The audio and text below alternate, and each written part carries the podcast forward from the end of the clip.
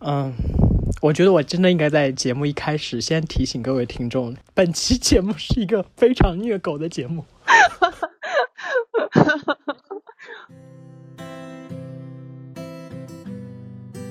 欢迎收听欢迎收听 Notes Notes 第三季。第三季，记录细微与真实。这里是聊天类节目 Notes。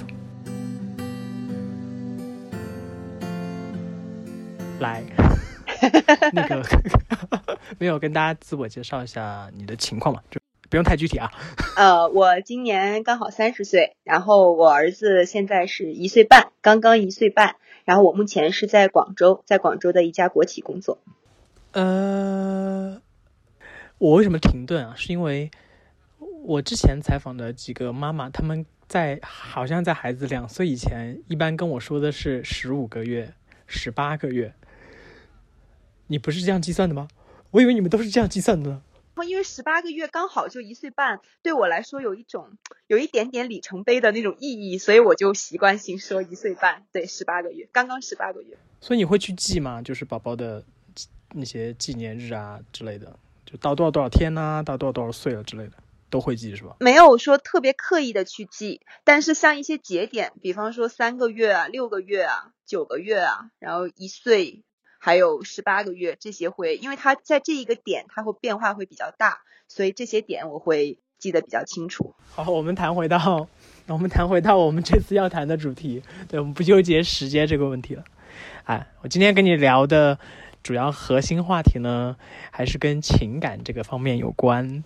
那是因为 我对，因为之前之前我觉得你谈恋爱到你结婚啊，我就是觉得你还是挺幸福的一个状态。是吧？谢 谢谢谢。你自己应该也这么觉得吧？呃不然你不会呈现出这样的状态。对啊，哈哈哈，对啊，谢谢谢谢。所以生孩子这件事，你们俩谁提的？先提的。我们结婚之前就商量好的，我觉得夫妻双方要有一定的磨合期之后再去要孩子。我不太呃，我我本人啊不太赞成，就是呃一结婚马上就要小孩，甚至说没有结婚就怀怀孕，因为我觉得夫妻双方在一起，无论是生活习惯。还是呃金钱能理财的能力啊，包括对双方父母的一个态度啊相处，这些其实都需要一点时间来磨合。所以我们结婚前就有商量过，婚后大概就一年左右，呃，再考虑要小孩。所以我们实际上也是这么执行的。哇，你们好有计划性啊！我的天呐，对对对 对而且完全按照计划执行的这种。对，因为也比较幸运，因为当时幺七年年底的时候就说，哎，那我们都磨合的差不多了，就准备要小孩吧，就开始调理身体啊，然后去做那些检查什么的。然后就比较也也身体还好，就没有什么问题，所以就就对比较顺利。哎，但是你们之前你觉得一年的时间，你觉得主要要磨合什么内容啊其？实我觉得这个对女生来说可能比对男生更重要，因为在怀孕生孩子这个问题上，女性的付出是要比男性更多的。所以从我自己的角度，我觉得更首先我要看看我老公是不是一个负责任的男人。这个在恋爱的时候，其实呃会有一些被掩盖，因为恋爱的时候那男的肯定都表现得很好嘛。然后但两个人结婚相处了，你要看。比方说，这个男的做不做家务啊？那他日常会不会照顾你啊？你生病的时候他怎么对你啊？然后去判断他是不是一个有责任心的人。然后其次是，那我也要去考察他的父母，呃，公公婆婆是不是很难搞啊？会不会说重男轻女啊？什么 就生了孩子什么都不管呐、就呃这些会考虑。呃，夫妻双方那种性格脾气上的磨合吧，就两个人刚开始肯定会有吵架，生活在一起，比如生活习惯不一样啊，然后呃脾气上呀，或者对呃怎么看怎么花钱呐、怎么跟老人相处这些观念上都会有一些差别。那慢慢的吵架就少了，然后这个时候就互相已经比较适应对方了，所以觉得是一个呃生孩子的时机。我我刚才听你说那段话，感觉你还是依然保持当年那种有点战斗民族的 语气。是吗？我感觉你当了妈妈之后没有什么没错变化，挺好的。我我上班的时候，他们都说我说话太快，但是我自己 感觉不到的。你要跟他说我你是东北人。对对对，我们回到那个话题，就是那你经过这一年的这个磨合嘛，然后你们也顺利的去、去孕育了你们的宝宝。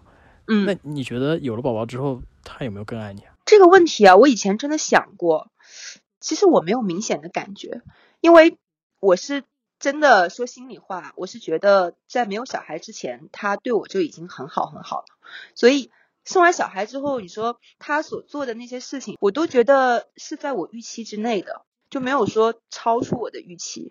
然后我我有一次也真的有考虑过这个问题，但是我想，我觉得夫妻双方的爱其实不太应该建立在说我为你生孩子做的这个牺牲之上而有所增加。我觉得两个人如果爱的话，呃，如果说这个男男的对你很好，其实是因为他骨子里很爱你。各位如果是单身狗的，听着这段不要太酸哈。你刚才你刚才提到一个词，我很好奇，你说女生为，呃就是女女方生孩子这件事情做出了很大的牺牲，你为什么会用牺牲这个词啊？我觉得生孩子这个事情对女性的，无论是身体还是工作，还是她以后的这个生活的规划方向，都有很大很大的影响。其实这些风险都是女性在承担。然后，如果你很顺利的生了小孩，但是你在怀孕过程中，你可能会发胖啊，然后会呃骨骼变形啊，有妊娠纹，然后生的时候可能又会导致呃你身体的很多部位都会出现一些损伤，然后包括你产后的带孩子，所以总体来说，呃，生孩子其实是女性做的一件风险很大的一件事，然后对女性来说确实伤害是很大的，所以每一个女生选择做妈妈都是一件很勇敢也很值得骄傲的事情。因为我生我儿子的时候是大出血，我我之前从来没有想过会发生这种事情，但是我我觉得那种只会出现在电视剧里边。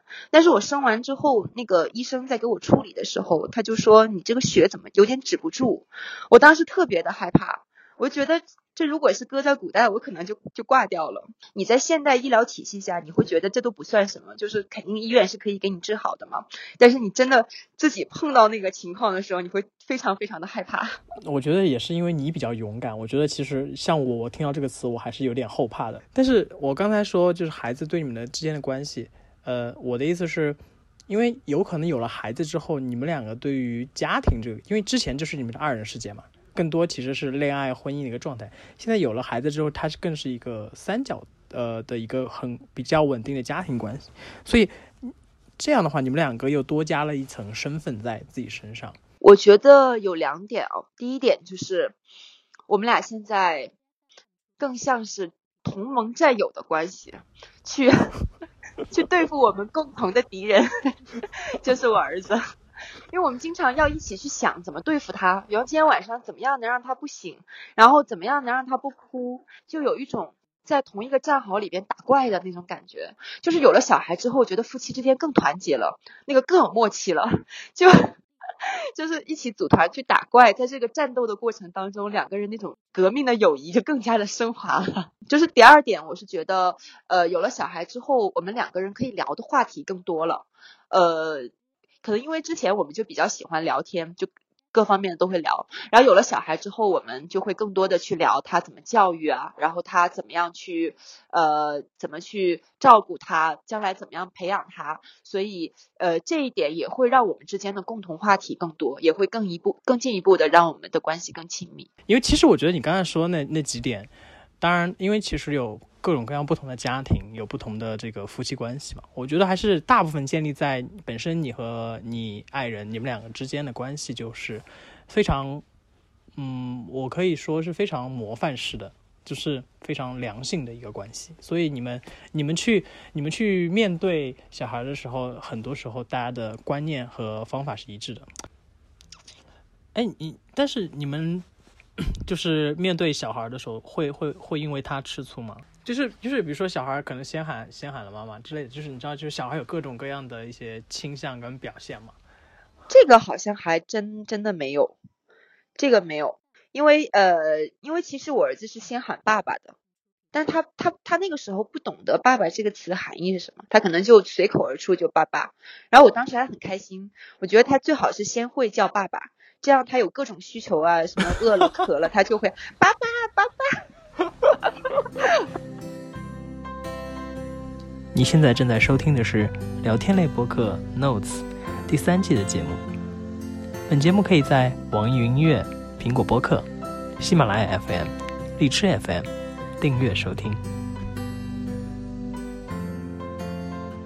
因为其实我之前问一些妈妈的时候，我发现其实大家有了宝宝之后，其实他们的重心会非常明显的完全转移。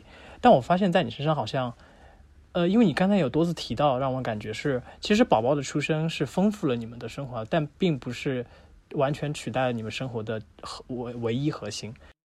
对，如果是从精神世界上来说，其实它的出现并没有让我们完全转移重心。但是如果你要从呃时间的分配上来讲的话，呃，确实它现在是我们的重心。我们先说一下你前面那一句，你会担心有人指责你说，做父母的就是你就是应该以小孩为中心啊？你怎么可以你的精神世界不是以小孩为中心？嗯。就是说，呃，我就在想，我们不应该把注意力完全的放在孩子身上，因为这样会让你的，首先第一会让你的人生很枯燥，第二就是其实小孩并不需要你去花这么多的精力，很多时候我觉得我们花很多精力把全部的重心都放在孩子身上，呃，可能也是。对外界的一种逃避吧，就是觉得我有了孩子，我就可以理所当然的，其他的事情我都不做了，都不想了，我反正就照顾他就可以了。但其实小孩是不是真的需要你花这么多的时间和精力去去去关心他？我觉得我对这一点是不认同。嗯，你这是自己形成的观点吗？还是其实你也有阅读和就是尝试去学习？没有 内容。我真的，我到目前为止。除了就是关于小孩育儿方面，就是科学啊、医学这方面呢，我有读过之外，其他的我都没怎么读过。可能每个孩子和每个家庭都不一样，就没有一种理论它是能够通用到所有家庭去的。比方说，有的家庭他可能就很喜欢男主外女主内这种模式，就老公去工作，然后老婆就管好家里。但是像对我们家，如果我们家是这种状态的话，我们两个都不会觉得开心，都会觉得很郁闷。所以就每个家庭的情况不一样，都要自己来来总结和分析。哎，所以你跟你你爱人在呃现在在家庭当中，你们在孩子面前会呃扮演不同的角色吗？其实不会有很明显的分工。比方说呃，比方说喂奶，那他爸爸也会喂，我也会喂。然后给他呃给他，比方说换尿片呐，然后换衣服啊。基本上两个人都会做。如果是陪孩子玩的话，也基本上都是我们两个人一块儿在陪。所以，我我我发现我们俩可能在对待孩子这个问题上，可能真的大部分时间我们都是共同去做的。我前两天就是在网上看了一个一个说法，说妈妈是超人，是不是对妈妈的一种表扬？我觉得这种说法本来就很有问题。我觉得如果你问我儿子，他就不会说妈妈是超人或者爸爸是超人，他会觉得爸爸妈妈都是超人，就两个人做的事情都差不太多。嗯，你说的是奇葩说吗？啊，对对对对对 对，我想起来了，对对，知乎上有一个问题，就就对，就关于奇葩说这个妈妈是超人是不是对女性的赞扬？对。但是我觉得其实还是有挺多家庭可能还是比较羡慕跟想知道你跟你爱人是怎么达成这种一致的，因为我觉得这种一致。对于很多家庭来说，是一种就是挺难得的一种平衡。其实我在有孩子之前，我就曾经想过，就是为什么很多家庭会成为丧偶式育儿？其实我觉得，呃，不是说爸爸不爱孩子，而是爸爸可能不够爱自己的老婆，因为。没有人愿意带孩子，真的，每个人都希望自己自由的、浪漫的，今天去看电影，明天去吃饭。其实带孩子更多的是一份责任，尤其在他小的时候，你从中体会的快乐其实是呃远远不足以抵扣你就是抚养他的一种辛苦。你刚才话里有一句话，我想确认一下，你说其实你得到的快乐和 你付出的辛苦是无法抵消的，这是你你你的认认为吗？我觉得前几个月吧，是真的感觉不到快乐。我是说实话，我在我儿子呃半岁以前，我基本上是感觉不到快乐的，因为太辛苦了，而且他他那个时候互动很少，你又不能陪他一起玩，你就每天就是喂奶、换尿片、洗澡，然后抱着他 哄睡，就重复这些机械性的工作，呃，我相信会有很多妈妈能够从中感到快乐，但是我可能是少数人，我真的当时从中体会不到快乐。呃，六个月以后吧，他开始能够坐着了，然后他开始会玩了，这个时候你慢慢就可以参与到他的世界里边去了。然后紧接着他开始学爬、学走，大概就是呃六个月到一岁这中间，他的变化会非常大。那在这个过程中，你才慢慢的感觉到呃那种成就感。呃，同与此同时，就是这个阶段相应的会没有那么辛苦了，辛苦的程度会减少，所以这个时候才慢慢开始感觉到快乐。所以其实还是分阶段的，就是也不是一概而论，对不对？对，对，可以这么说吧。但是哇，真的还太辛苦了。嗯，我我是比较少见的那种妈妈，是不是？不是，因为我我我我我聊的妈妈也不多，所以我也不知道。就是严格来说，从数据统计学上来说，我也不知道你你是不是少数。对，但你们你们两个多久没有出就单独出去旅行了？哦，我单独出去旅行没有过，但是我们有带小孩一起出去旅行过。哦，我其实我特别要想在这里纠正大家一个误区，就很多人会觉得带孩子出去是很辛苦的，其实不会。呃。首先，你如果带孩子出去玩，你要降低那个期待，你不能把它跟你两个人单独出去玩去相比。我觉得旅行本身不是说要去一个地方去看什么景点，呃，旅行本身就是一种经历。呃，我举个例子，像我们之前国庆的时候带我儿子去了东京，然后我们有一站去了河口湖，在河口湖的那个火车站，我们等火车回来的时候，那火车站就有一个扭蛋机。然后小孩那时候我儿子才一岁多一点点，他就很想去玩，他扭那个扭他就扭不动，我就帮他扭了一个扭蛋，他就特别开心，就手舞足蹈的很开心，就拿在手上玩。其实这个这一个小小的经历，可能跟我们那天去看的景点是没有什么关系的，但是这个小小的经历，就可能以后过二十年、三十年，我们都会想起来那一个时候小孩那么的开心，我们做了一件小事让他开心，就这种经历夹杂在一起。是能够构成你们一家人的一份独特的回忆。你说完这个，我默默的望了一眼我那一柜子的扭蛋 机扭出来的东西，留留给你以后的小孩，留给你以后的小孩。我真的好喜欢扭扭是不是男男生都这样是吧？我老公也特别喜欢。可能有收集癖。好，那我们我们现在聊你刚刚说的那个第二部分，就是时间的比例问题。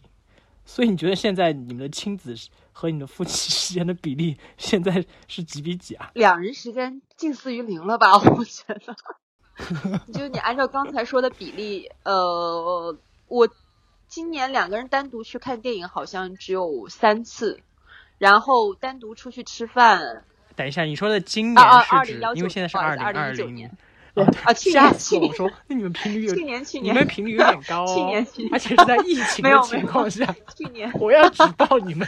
去年去年，然后单独出去吃饭就是呃重大的重要的节日这种了，然后还有就是偶尔的两个人会出去，比方说去门口打个羽毛球这种，不知道算不算，打个一小时回来这种，可能一年加起来也就十次吧，十来次。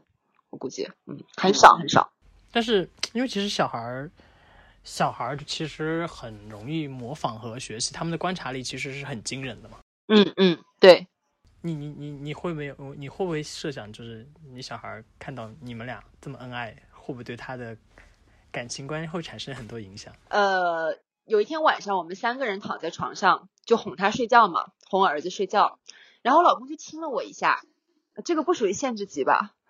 这可以播的是吧？可以可以可以。他他就亲了我一下，然后我儿子也爬过来亲了我一下，就是可能他那一瞬间他是模仿，他是模仿，哎，爸爸亲了妈妈一下，那我也去亲妈妈一下，然后亲完之后他就很害羞的笑了，然后那个瞬间我觉得很幸福，然后我老公也觉得很幸福，就我觉得我们给小孩做了一个，就让他从小知道怎么样正确的去表达爱。就大人之间的那种拥抱啊，或者接吻，其实都是很健康的表达爱的一种方式。包括以后他如果稍微大一点，我觉得我们也不会避讳在他面前拥抱或者是接吻。呃，而且我觉得我也会教育他，就是这是一种很健康的呃表达爱的方式。唉，各位单身狗，对不起。你今天录完这期会发现各种被取关，取关取关取关。没有没有，本来就没有多少人关注我，所以还好。所以你你你是不是其实也没有太多设想过你要做一个什么样的母亲？我昨天跟我老公一起看电视剧，就就是看了一个香港电视剧，里边就有夫妻吵架的情节，然后那个爸爸就等一下，我我插一句，你们两个其实大多数的经验都是从电视剧来的，是吗？对，我我是一个善于总结的人，我善于从影视作品当中总结我们的人生哲理。继续。就我们看了一个电视剧，然后电视剧里边就有夫妻吵架，然后这个爸爸就说我们不要在孩子面前吵架，我们那个提前把这个问题解决掉。然后我就跟我老公说，我说我说为什么不能在孩子面前吵架呢？其实吵架也是你生活的一种一种状态啊。我觉得第一点是我想做一个真实的妈妈，我希望我在他面前可以有正常的喜怒哀乐，我希望他觉得我妈妈就是一个普通的女生，她也会发脾气，她也会任性啊，会作。然后第二点就是，我希望我能够跟她做很好的玩伴。我就发现，原来你可以通过跟她相处，去重新找回你童年的感觉。我觉得这个是生孩子带给我的很大的一个收获。我可以去给他挑那些漂亮的衣服啊，然后给他买玩具，跟他一起玩儿，包括去研究各种不同的玩具的型号，哪一种比较好玩。然后以后带他打打机啊，我可以跟他一起玩，一起疯，他会觉得。我妈妈很酷，我妈妈可以跟我一起玩各种好玩的东西。然后第三点的话，我希望我能够给他以后的人生，给他做很多正确的引导。我希望他是我是一我在他心目中可以是一个很睿智的妈妈。就比方说，我我自己小的时候，我爸妈从来没有给我灌输过。女生要怎么怎么样的这种思想，他们一直就是觉得男女是一样的，所以我希望以后在我的小孩成长的过程中，我能经常的给他做这种很、很、很、很科学、很有前瞻性的这种指导。你对自己的要求好多呀，这么严格。我我要严格要求自己吗？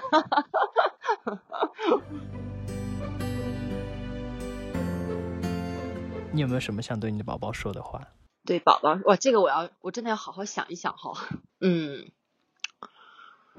首先，我想告诉他，你不是为了完成一个世俗的指标才诞生的孩子，你是爸爸妈妈因为。爱情才会诞生的一个孩子。呃，我跟你爸爸出去出去旅行，那时候还在拍拖的时候出去旅行，我们每去一个地方就会买一件小衣服回来，作为为未来的一个储备。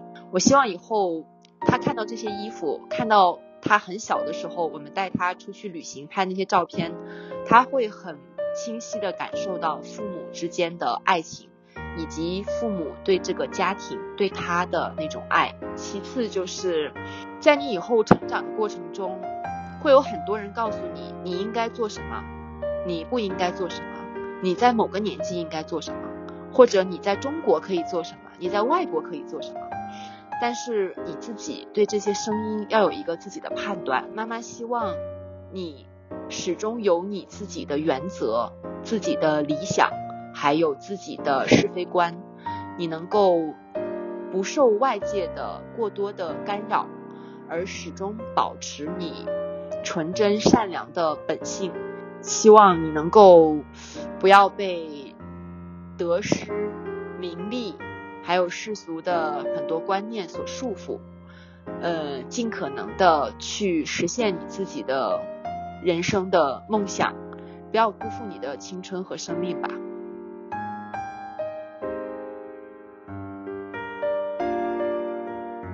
爱的确各有不同。熊今天的表达虽然充满了独立的姿态，但对孩子的爱，还有他对爱人的爱，都是浓郁的。祝福他依然战斗力十足的人生状态。当然也很感谢收听本期节目的你。这里是 Notes 第三季的第三期。本节目可以在网易云音乐、苹果播客、喜马拉雅 FM、荔枝 FM 订阅收听，每周三更新。我们下周见。